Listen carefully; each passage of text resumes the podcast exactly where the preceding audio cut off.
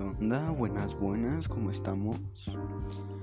Hoy toca hablar sobre la sociedad de la información y el conocimiento, una mirada pedagógica. ¿Qué se entiende por sociedad de la información y por sociedad del conocimiento?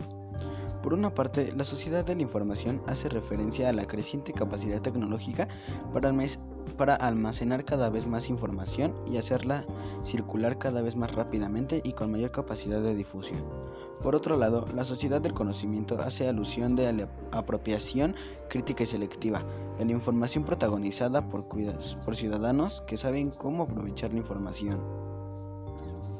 En este sentido, la sociedad de la información y el conocimiento es aquella o debería ser aquella donde el manejo de la información y no solo la información por sí misma constituyen el eje vertebrado de la vida económica y social y donde el acoso global de la información es su finalidad.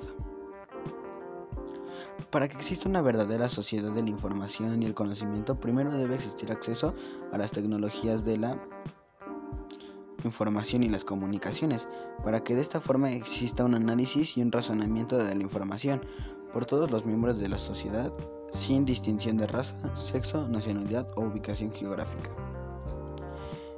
Y para que México pueda ser parte de la sociedad de la información y el conocimiento, necesita disponibilidad y flujo de la información, infraestructura tecnológica en todo el sistema educativo, desde el kinder hasta la universidad, y sobre todo una buena educación en y para el uso adecuado de las TIC.